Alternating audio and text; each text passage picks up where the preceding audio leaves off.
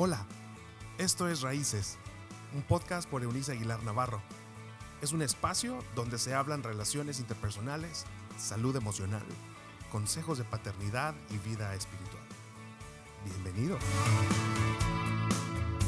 Muy bien, hoy día me da mucho gusto volver a coincidir con ustedes. Esto que es el miércoles 20 de enero y qué cree, para mí un día muy, muy especial cada día yo sé que usted y yo hemos aprendido, espero, a considerar especial, vivir, respirar, respirar bien.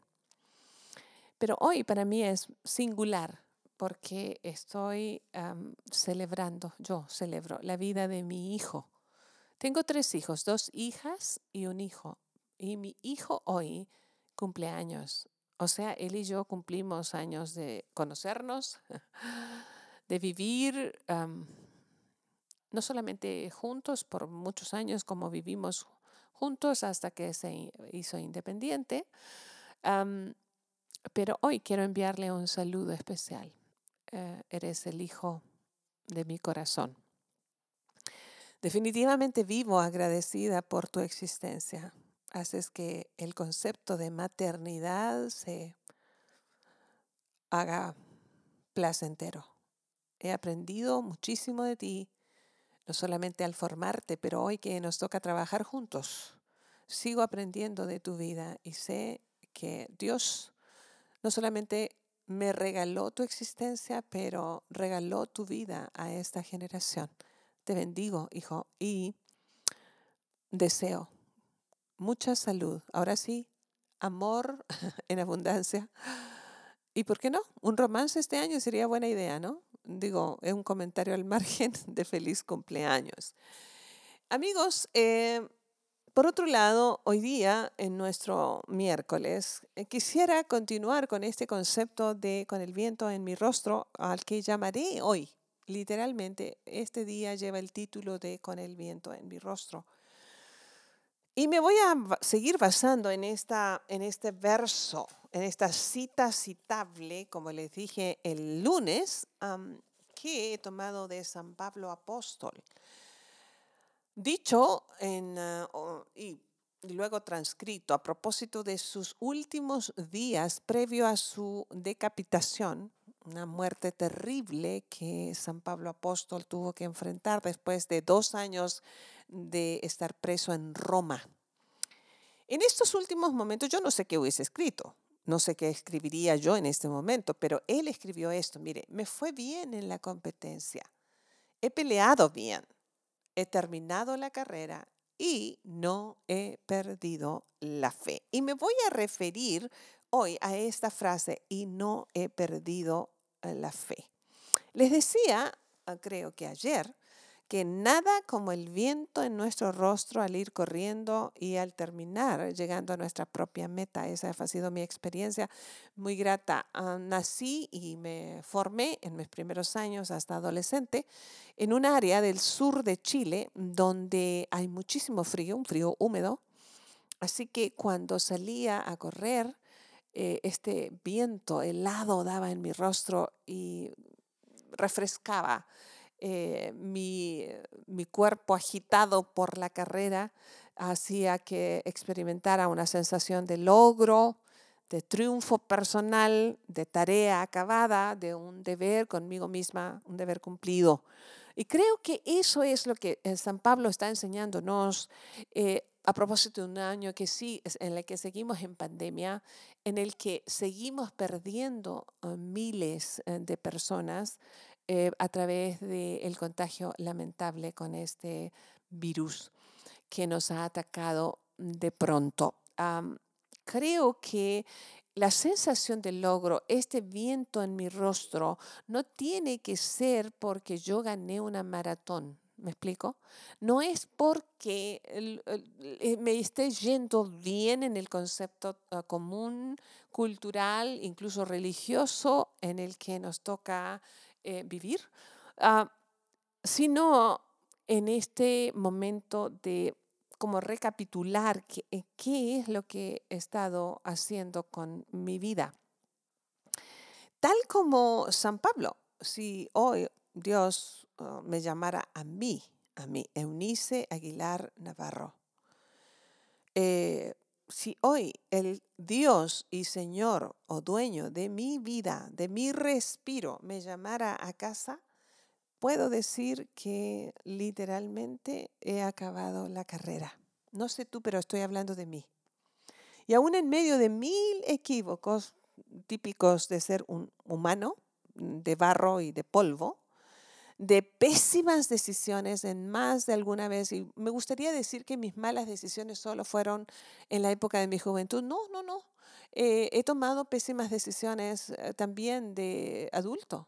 Eh, sobre todo en momentos en que uno está bajo presión de mucha, mucha presión emocional y se le ocurre tomar decisiones, olvídese, o sea, es pésimo momento. Y a la muerte de quien fue mi esposo, yo tomé decisiones eh, muy importantes que no debía haber tomado en ese momento y yo lamento hasta el día de hoy porque no nos hicieron bien ni a mí ni a los que me rodeaban. Así que aún en medio de mis mil equívocos, de, de esas muchas, muchas malas decisiones, de mil momentos de carencia, yo viví una época en mi vida en que los pobres me podrían haber llamado pobre, eh, de indescriptibles soledades, eh, de decepciones ocasionales, no solamente de personas que me decepcionaron cuando yo me daba el lujo de permitir que alguien me decepcionara, ya no. Gracias a Dios por la edad eh, y la madurez, ya no me doy ese lujo. No permito que alguien me decepcione. Este, pero cuando aún me decepcionaban las personas, sufrí decepciones ocasionales. Y ni decir de las veces que seguramente yo he sido una decepción para otros. Eh, sabe, también de mil despedidas desgarradoras. En medio de todo lo que significa vivir, no he perdido la fe y creo que ese es mi mayor tesoro. Yo les decía el lunes que si bien no he perdido la fe, sí la he tenido debilitada por mucho, en muchas ocasiones. Sobre, eh, eh, principalmente y puntualmente en instantes en que eh, las palabras de la verdad de Cristo no tenían sentido porque em, lo que estaba experimentando era demasiado rudo y no era lo que se suponía que yo debía haber recibido.